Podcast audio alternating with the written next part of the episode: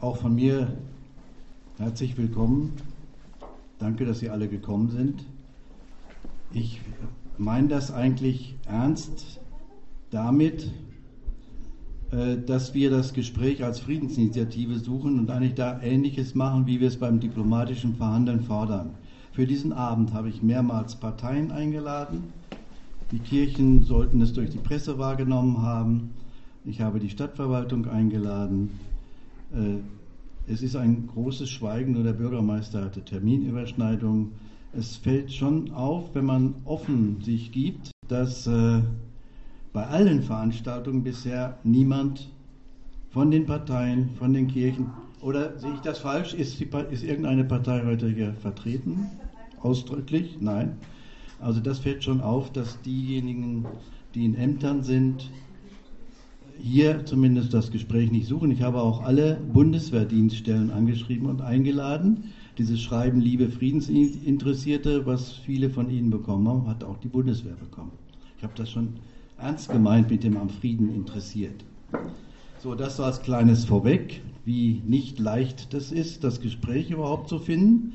Und genauso ist es dann natürlich verstärkt zwischen Ukraine und Russland.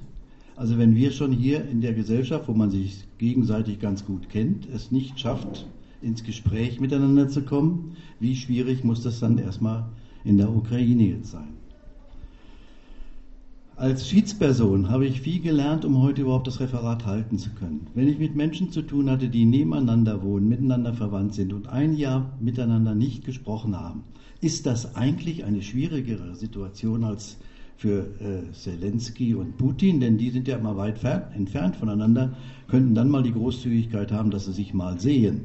Aber eigentlich wäre das der schwierigere Fall. Ich habe daraus gelernt, dass es, wie wichtig es ist, für solche Verhandlungen eine neutrale Person zu finden, die glaubwürdig mit beiden so sprechen kann, dass beide den Eindruck haben oder das Vertrauen haben, dass nicht die Interessen einer Seite von, diesem, von dieser Moderation vertreten wird. Und das ist eine ganz wichtige Voraussetzung und das ist auch eine erste Schwierigkeit, weshalb keine Gespräche offiziell derzeit stattfinden es hat sich noch nicht dieser neutrale Vermittler angeboten. Ich werde zur Vermittlung tätig, Vermittlertätigkeit gleich noch was sagen. Die Vorvorvoraussetzung ist aber für jedes Gespräch, dass gegenseitig respektiert wird, dass wir in einer ernsthaften Situation sind. Wir als Friedensinitiative haben in jeder Veranstaltung darauf hingewiesen, dass wir in einer sehr kritischen Situation sind, dass, wie alle Experten eigentlich sagen, wir noch nie so nah an einem großen Krieg waren wie jetzt. Auch die Kuba-Krise soll nach Expertenmeinung nicht so gefährlich gewesen sein wie diese. Warum man sich dann aber dieser Ernsthaftigkeit nicht stellt, auch der atomaren Gefahr, das bleibt mir nicht ein Rätsel, aber es müsste mal untersucht werden, warum das so ist. Denn diese Ernsthaftigkeit ist der Motor, das Motiv, miteinander zu reden, wenn man nicht nur auf das eigene Interesse guckt, sondern darauf guckt, wie kann der Frieden für die ganze Menschheit erhalten bleiben. Diese Ernsthaftigkeit, die muss erst hergestellt werden. Ich versuche ganz klein zu denken und nicht jetzt dieses große allgemeine Reden. Das habe ich bis jetzt eigentlich gemacht. Aber ich würde versuchen, so ins Detail zu gehen, dass Sie hoffentlich nicht einschlafen. Es ist ein bisschen anstrengend auch zuzuhören vielleicht. Also zu solchem Gespräch gehört sowas wie ein neutraler Ort, ein neutraler Vermittler, Vertraulichkeit und was ja dann die, ich sage mal, die Gegenseite immer als Realismus für sich vereinnahmt, das Timing. In der Diplomatensprache heißt das das Ripe Moment, das, der reife Augenblick. Wann ist, ein Augen, wann ist ein Augenblick reif für ein Gespräch? Und hier in Deutschland besonders hört man von allen Seiten, Leute, ist ja gut mit den diplomatischen Gesprächen, Verhandlungen wollen wir auch, wer will das denn alles, wer will das denn eigentlich nicht? Aber die Zeit ist nicht reif dafür.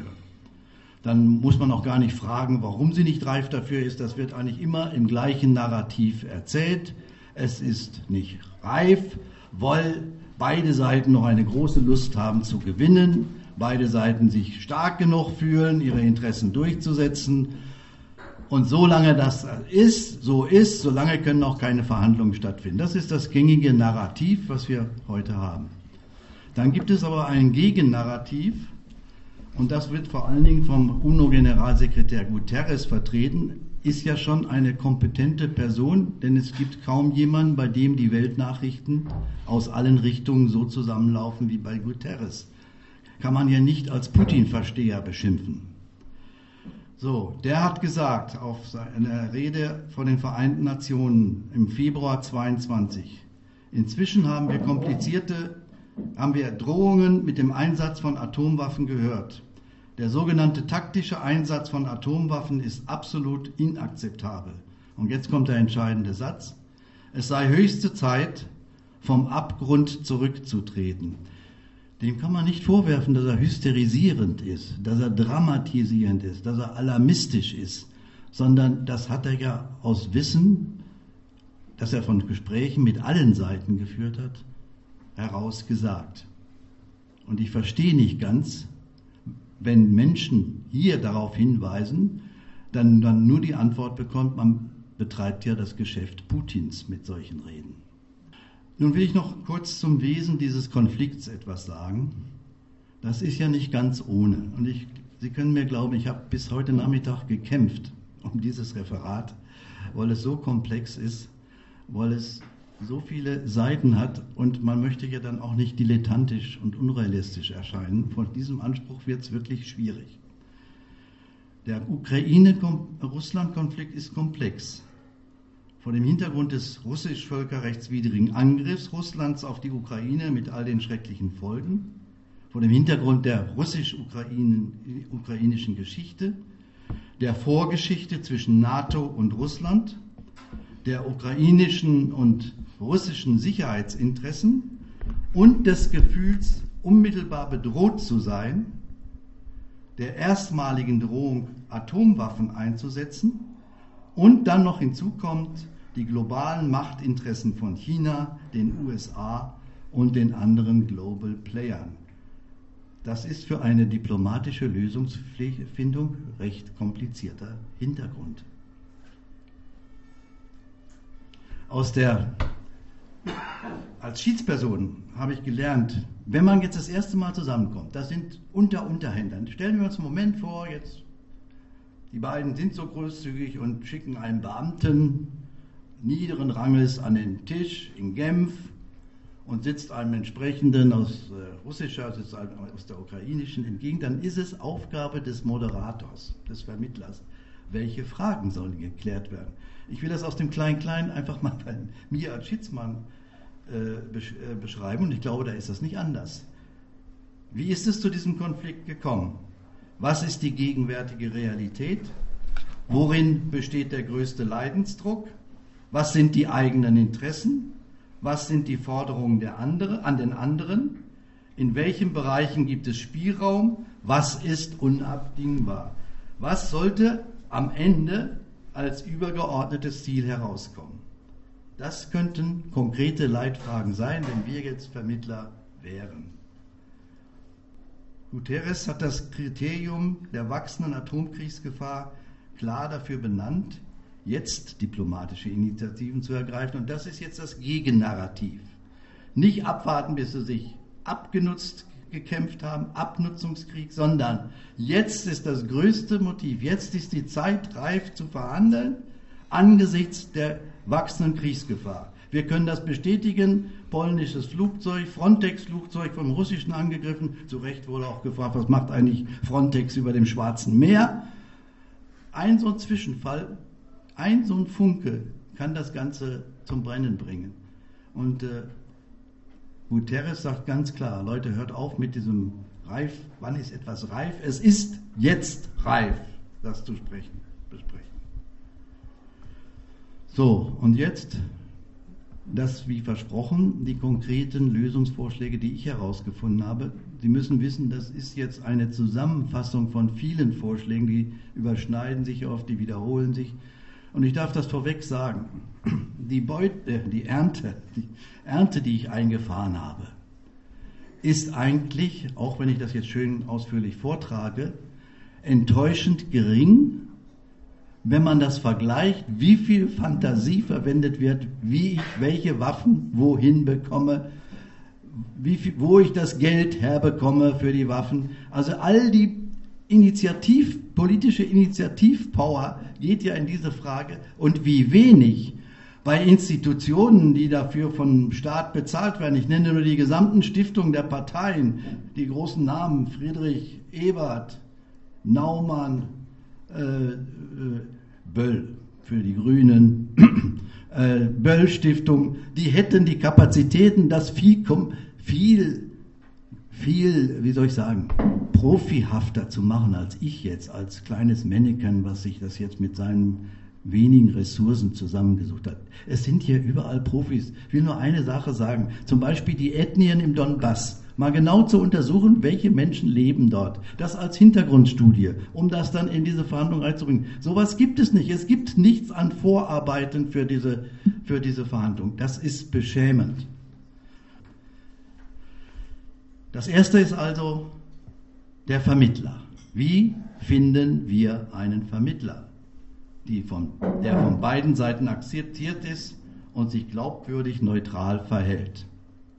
als Vermittler sind im Gespräch. Ich, alles, was ich jetzt sage, ist nicht Gerhard Biederbeck, sondern sind Vorschläge, die ich jetzt praktisch zitiere, vortrage aus der internationalen Politik. Neutralität, glaubwürdig und was auch wichtig ist, das habe ich jetzt aus der Diplomatie gelernt, das ist die Potentialität.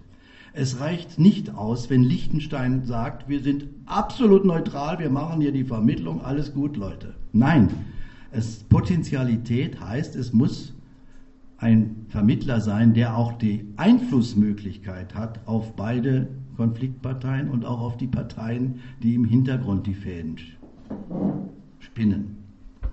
Deshalb ist im Augenblick, da komme ich gleich nochmal drauf zurück, China im wachsenden Maße im Gespräch als Vermittler, weil China Einfluss auf Russland hat. Als Organisation sind im Gespräch die UNO zusammen mit der OSZE. OSZE hat eine reiche Erfahrung und gilt auch als Kontrollorganisation dafür, dass besprochene Verträge und Beschlüsse eingehalten werden. Als Staaten zur Vermittlung werden genannt China, Indien, Südafrika, Brasilien, Mexiko, Türkei, der Vatikanstaat, Saudi-Arabien, Israel. China spielt dabei eine besondere Rolle und äh, die machen übrigens das, äh, was auch ich empfohlen hätte, was praktisch der Schiedsmann oder die Schiedsfrau wäre. Die haben als erstes einen Sonderermittler benannt, der jetzt in die Ukraine reist. Das ist ein erster Schritt. Der wird dann auch nach Russland reisen. Und der Sonderermittler muss ja noch nicht der Vermittler sein, aber derjenige, der die Vorgespräche führt.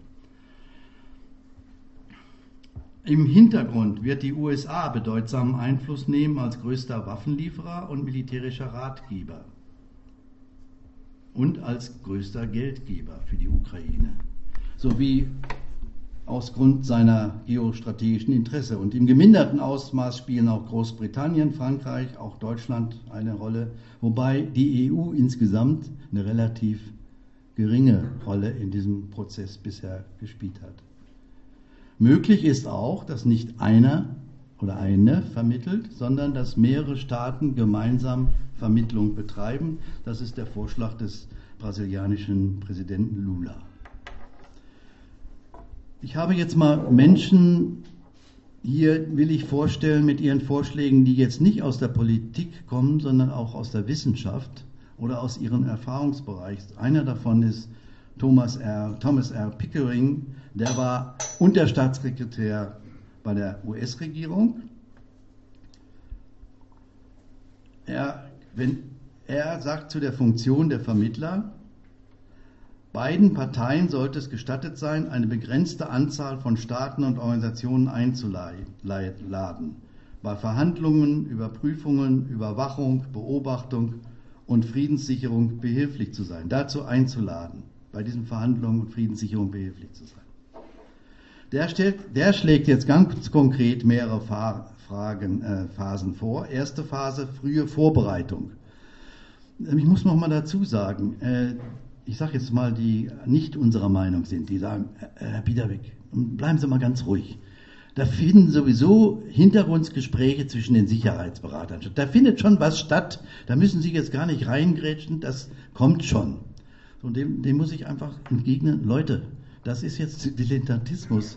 Man kann nicht einfach mal ein Telefonat führen und dann setzt man sich an den Tisch, sondern das bedarf sehr diffiziler Vorbereitung. Ich weiß, dass es zwischen Sullivan, dem US-Sicherheitsberater und dem entsprechenden, dessen Namen ich nicht kenne, Russlands, durchaus Gespräche gibt. Es gibt aber nicht mehr diesen heißen roten Draht, das rote Telefon, wie es in Kuba zwischen Khrushchev äh, und Kennedy damals war.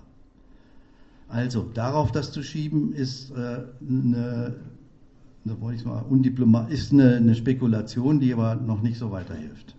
Also, der sagt erste Phase, der Pickering, frühe Vorbereitung, Lösung interner Meinungsverschiedenheiten. Das heißt, innerhalb des Staates, innerhalb der Amerikaner zum Beispiel, gibt es zwei Lager, was man machen soll.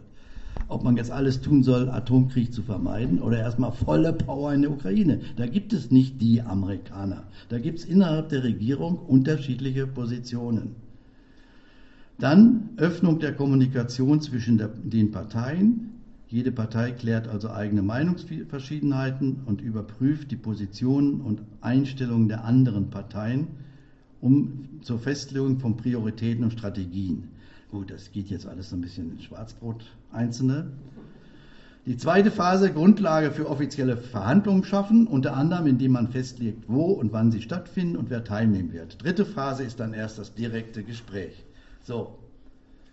Der Generalsekretär, so Pickering, ernennt einen Sonderbeauftragten, das haben jetzt die Chinesen auch schon probiert, um diesen Prozess zu erleichtern.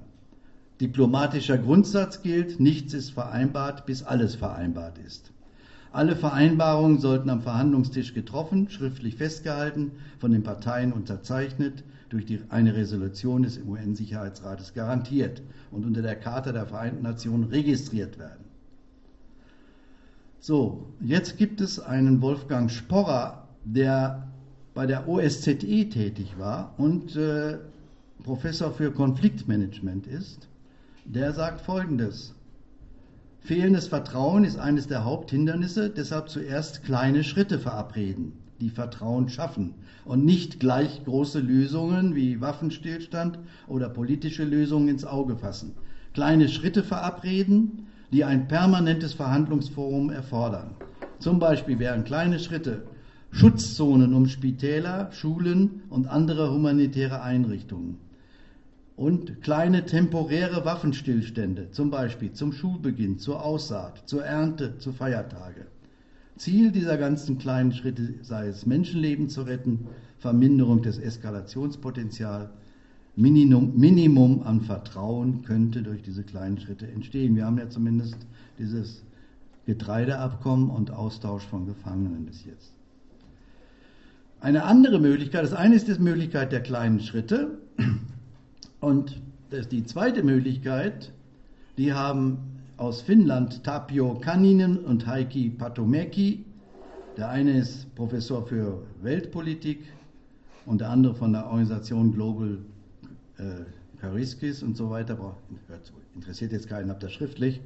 Und äh, äh, die, die machen das Entgegengesetzte, einen großherzigen Vorschlag machen, einen Anlocker, einen, der, wo der andere sagt, aha, ist bisher noch nicht gekommen, ist interessant, da steigen wir ein.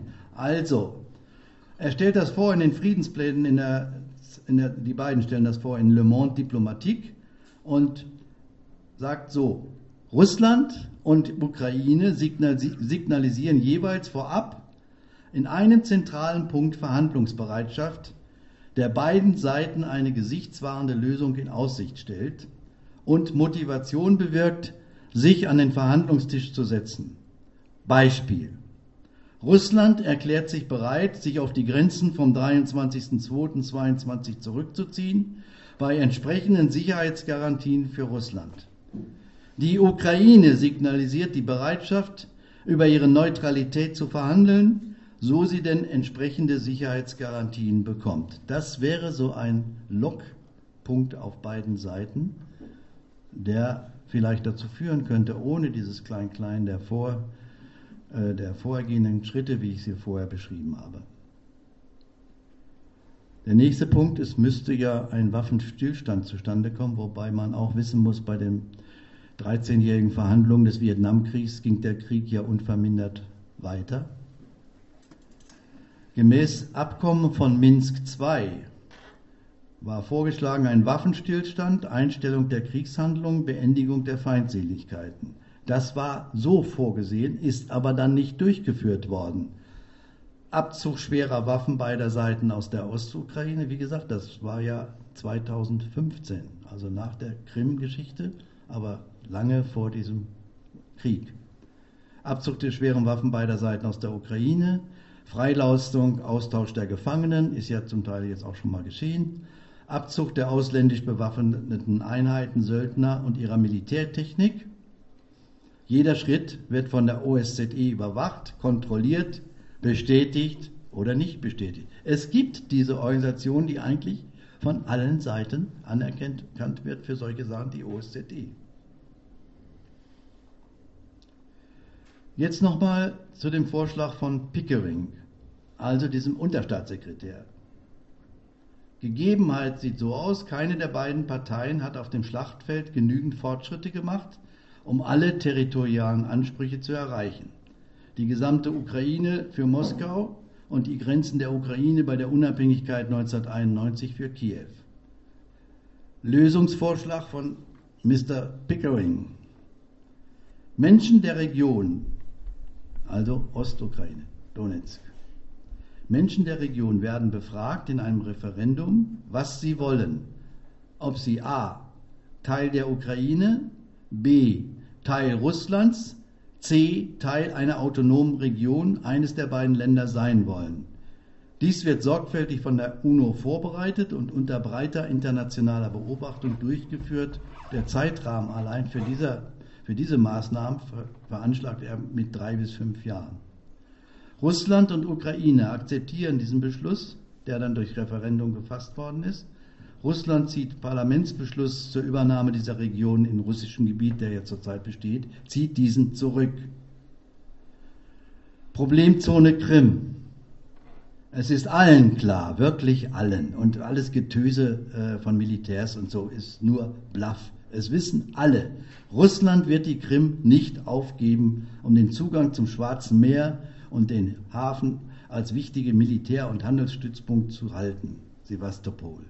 Er würde sie bei, bei drohender Niederlage Atomwaffen einsetzen. Das weiß jeder wirklich. Alles von Eroberung durch die Ukraine der Krim äh, ist gegen das Wissen der Militärs. Jetzt heißt es neuerdings, die äh, Ukraine hätte zum Ziel, bei der Gegenoffensive den Landweg Russlands zur Krim zu unterbrechen. Professor Eckbert Jahn schlägt in seiner Frankfurter Montagsvorlesung als Zwischenlösung vor, Sevastopol als Bestandteil der Halbinsel Krim auf unbestimmte Zeit an Russland zu verpachten, sowie Guantanamo, Kuba, auf unbestimmte Zeit an die USA verpachtet wurde. Wusste ich auch nicht. Sein, weiterge sein weitergehender Vorschlag, dass nach Abzug der russischen Truppen die Krim für ein Jahr unter Verwaltung der UN gestellt wird, ist wohl zu illusorisch nach meiner Einschätzung. So, nächster Punkt. Sicherheitsgarantien für Ukraine und Russland.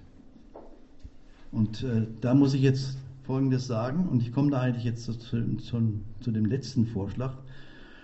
Das Tragische oder Komische ist, dass Ende März 2022 als äh, wie mein Freund Hubert Brieden doch von Anfang an empfohlen hat. Biederbeck rät da nicht rein, das sollen die gefälligst unter sich machen, Ukraine und Russland. Da haben die es unter sich gemacht. Und die sind gut zu Potte gekommen. Da waren die Amerikaner und andere gar nicht drin, waren gar keine Vermittler. Die saßen sich hier, man muss sich hier ukrainische Uniformen, russische Uniformen vorstellen, die saßen sich gegenüber, harte Kerle. Und was haben die rausgekriegt? Das muss ich jetzt alles, die zehn Punkte muss ich mal vorlesen. Und wenn mir jemand sagt, wieder weg, das ist doch alles Träumerei, illusorischer Quatsch, dann würde ich sagen, wer hat denn hier den gesunden Menschenverstand von uns beiden?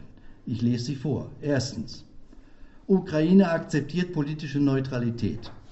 Im Gegenzug erhält sie eine völkerrechtliche Garantie zur Umsetzung des blockfreien und atomwaffenfreien Status. Mögliche Garantiestaaten könnten Russland, Großbritannien, China, USA, Frankreich, Türkei, Deutschland, Kanada, Italien, Polen oder auch Israel sein in Klammern, ich habe mich immer gewundert, warum die Türkei so eine große Rolle da spielt und äh, musste mich mal selber aufklären, mal auf die Karte gucken. Wenn äh, jedes russische Schiff, was ins Mittelmeer will, muss durch den Bosporus durch. Und da muss man sich gut mit der Türkei stellen, wenn man da ohne Gedöns durchkommen will. Also die haben auch geostrategisch eine sehr zentrale Rolle. Zweiter Punkt. Die internationalen Sicherheitsgarantien der Ukraine im Rahmen des Vertrags gelten nicht für die Krim Sewastopol und einzelne Gebiete des Donbass. Die Parteien müssen die Grenzen dieser Gebiete festlegen oder sich darauf einigen, dass jede Seite sie auf ihre, ihre eigene Weise versteht. Lässt noch vieles offen. Drittens. Die Ukraine verpflichtet sich dazu, keinem Militärbündnis beizutreten, keine ausländischen Militärstützpunkte oder Kontingente zu stationieren und internationale Militärübungen nur mit Zustimmung der Garantiestaaten durchzuführen. Die Garantiestaaten sollen dabei ihre Absicht bekräftigen, die Mitgliedschaft der Ukraine in der EU zu befördern. Das ist natürlich jetzt schwieriger geworden, ein Jahr später. In den Punkten 4 bis 6 wird skizziert, wie die Garantiestaaten im Fall eines bewaffneten Angriffs gegen die Ukraine vorzugehen haben, ähnlich wie es der Artikel 5 für die Beistandsverpflichtung der NATO vorsieht. Punkt 7. In Krafttreten des Vertrages nach einem ukrainischen Referendum und, der, und der Verankerung in der ukrainischen Verfassung. Achtens bestreben, offene Fragen im Zusammenhang mit der Krim und Sevastopol innerhalb von 15 Jahren durch bilaterale Verhandlungen zwischen der Ukraine und Russland zu lösen. Vorschlag, vertrag, vertraglich zu vereinbaren, die Fragen der Krim und, und Sevastopols nicht militärisch zu lösen, sondern die politischen und diplomatischen Bemühungen in dieser Frage fortzusetzen. Neuntens, Modalitäten für einen Waffenstillstand, den Rückzug der Truppen humanitäre Korridore und den Austausch der Leichen sowie die Freilassung von Kriegsgefangenen. Der zehnte Punkt, das war Ende März 22, persönliche Treffen des ukrainischen und russischen Präsidenten, um einen entsprechenden Vertrag zu unterzeichnen und politische Entscheidungen über die noch offenen Fragen zu treffen. Ja, Leute, das ist doch gesunder Menschenverstand. Ich meine, die hatten zu dem Zeitpunkt knapp zwei Monate Krieg schon miteinander und noch den Überraschungseffekt dabei und kamen zu diesen Lösungen. Wie, wie das jetzt aufgelöst wurde durch Einfluss Johnsons und so ist jetzt hier nicht weiter von Interesse in diesem Zusammenhang. Aber die waren doch ganz nah dran. Und ich, meine Naivität besteht jetzt darin zu sagen, wenn das eine Wahrheit hat, diese Vorschläge, dann gilt diese Wahrheit auch trotz der Entwicklungen, auch heute noch, wie vor einem Jahr. Das ist meine Meinung. Wir möchten denen zurufen, die, die mit großer, großem Wissen, dass sie auf der Seite der Guten sind. Wir möchten den Kriegsförderern zurufen. Es gibt so viele gute Pläne zu Verhandlungen, Kompromissen, zur Deeskalation. Da ist es unbegreiflich und angesichts von Atomkriegsgefahr unverantwortlich, dass alle diese Vorschläge vom Establishment abgeblockt werden zugunsten von weiteren, immer gefährlicheren Eskalationen. Ihr, die ihr für weitere Waffenlieferung, für Fortsetzung des Kriegs, Kriegsförderer seid, ihr macht die Lage mit eurem Siegenwollen Wahnsinn immer schlimmer obwohl es doch so viele Verhandlungsargumente gibt. Dankeschön.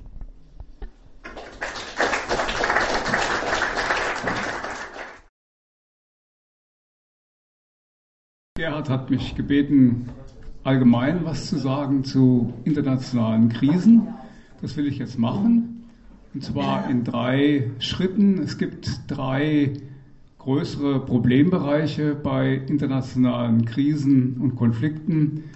Da ist einmal das Problem, dass sich die Qualität der Wahrnehmung dessen, was man hört, liest, was kommuniziert wird, dass sich das entscheidend verschlechtert in einer Krise weit über das hinaus, was wir normalerweise gewohnt sind in der Kommunikation und im Verarbeiten von Informationen.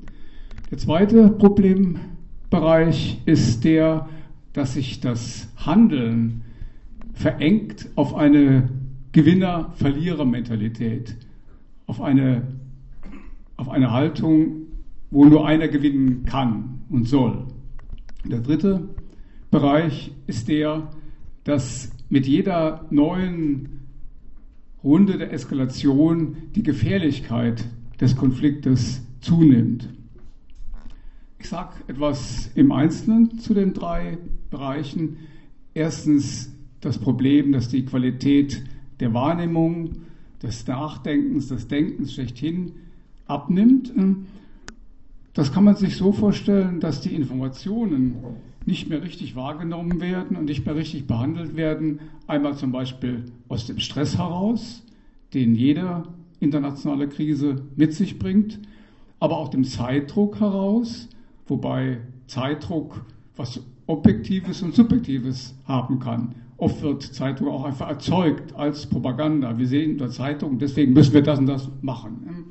Und das führt dazu, dass die Informationsverarbeitung nicht mehr so klappt wie in normalen Zeiten. In normalen Zeiten hat man mehr Zeit, man wägt ab, man überlegt dies und jenes.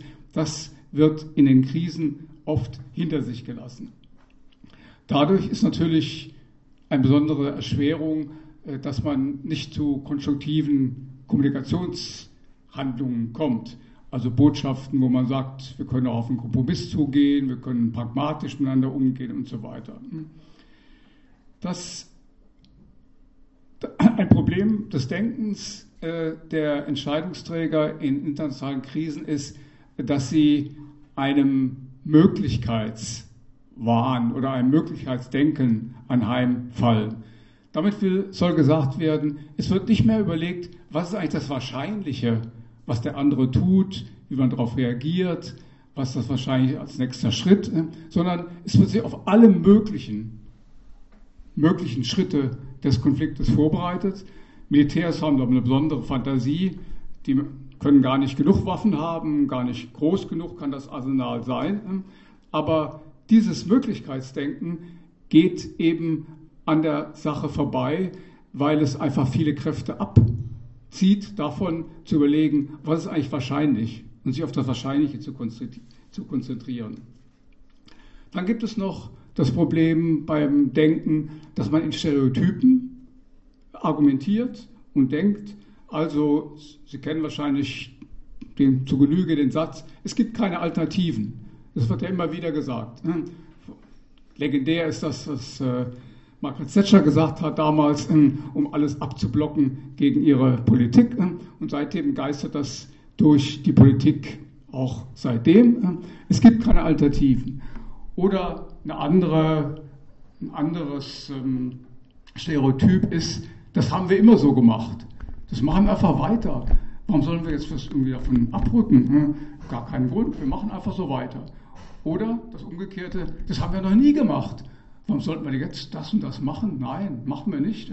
Wir bleiben bei dem Eingefahrenen, was uns bisher in Anführungszeichen genützt hat. Ja, vom Zeitdruck sprach ich auch schon mal. Das äh, ist nochmal ein extra Punkt. Der Zeitdruck wird sehr oft propagandistisch verwertet, propagandistisch eingesetzt. Man sagt, das können wir jetzt da auf, auf solche äh, Sachen können wir uns nicht einlassen, wir können das nicht überlegen, sondern wir müssen jetzt unter dem Zeitdruck handeln und oft wird dann das Falsche gewählt bei der Handlungsperspektive. Zweiter Problembereich Verengung der Perspektive auf eine Gewinner-Verlierer-Mentalität. Also man spitzt die Sachen so zu, dass man sagt, dieser Konflikt, diese Krise, das kann nur einen Gewinner haben. Es kann nur einen Verlierer geben. Und es spitzt sich auch so zu, dass man sagt, okay, was der anderen Seite nützt, das muss uns, auch, das muss uns umgekehrt automatisch schaden. Oder was uns nützt, soll dem anderen schaden.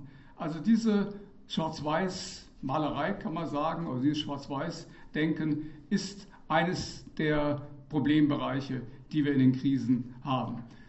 Dieses, diese Gewinnermentalität speist sich auch dadurch, dass äh, man argumentiert, die Opfer, Zerstörungen, Tote, Verluste, die man hat, finanziell, die dürfen nicht umsonst gewesen sein.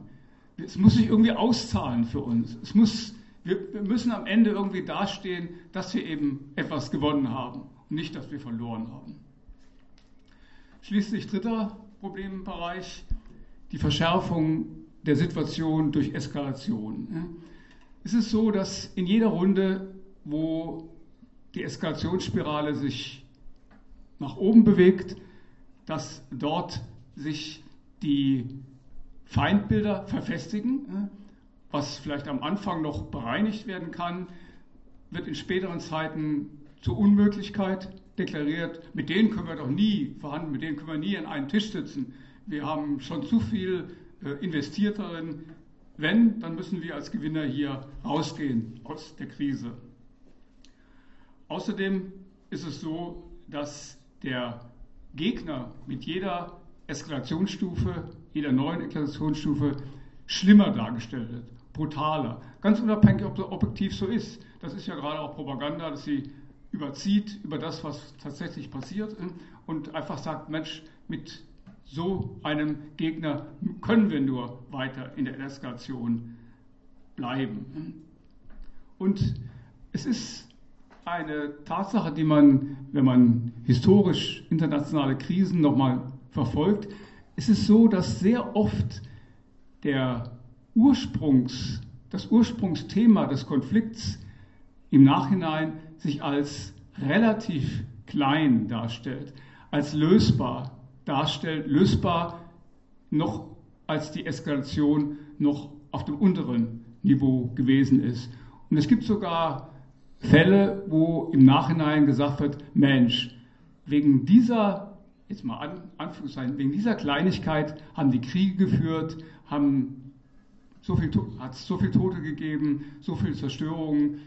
Musste das wirklich sein, dass es das durchgezogen ist? Falklandkrieg könnte man zum Beispiel sagen, da ging es ja so um einen kleinen Strich Land, der eher unbewohnbar war. Und nachher gab es dann den Krieg zwischen Argentinien und, äh, und Großbritannien.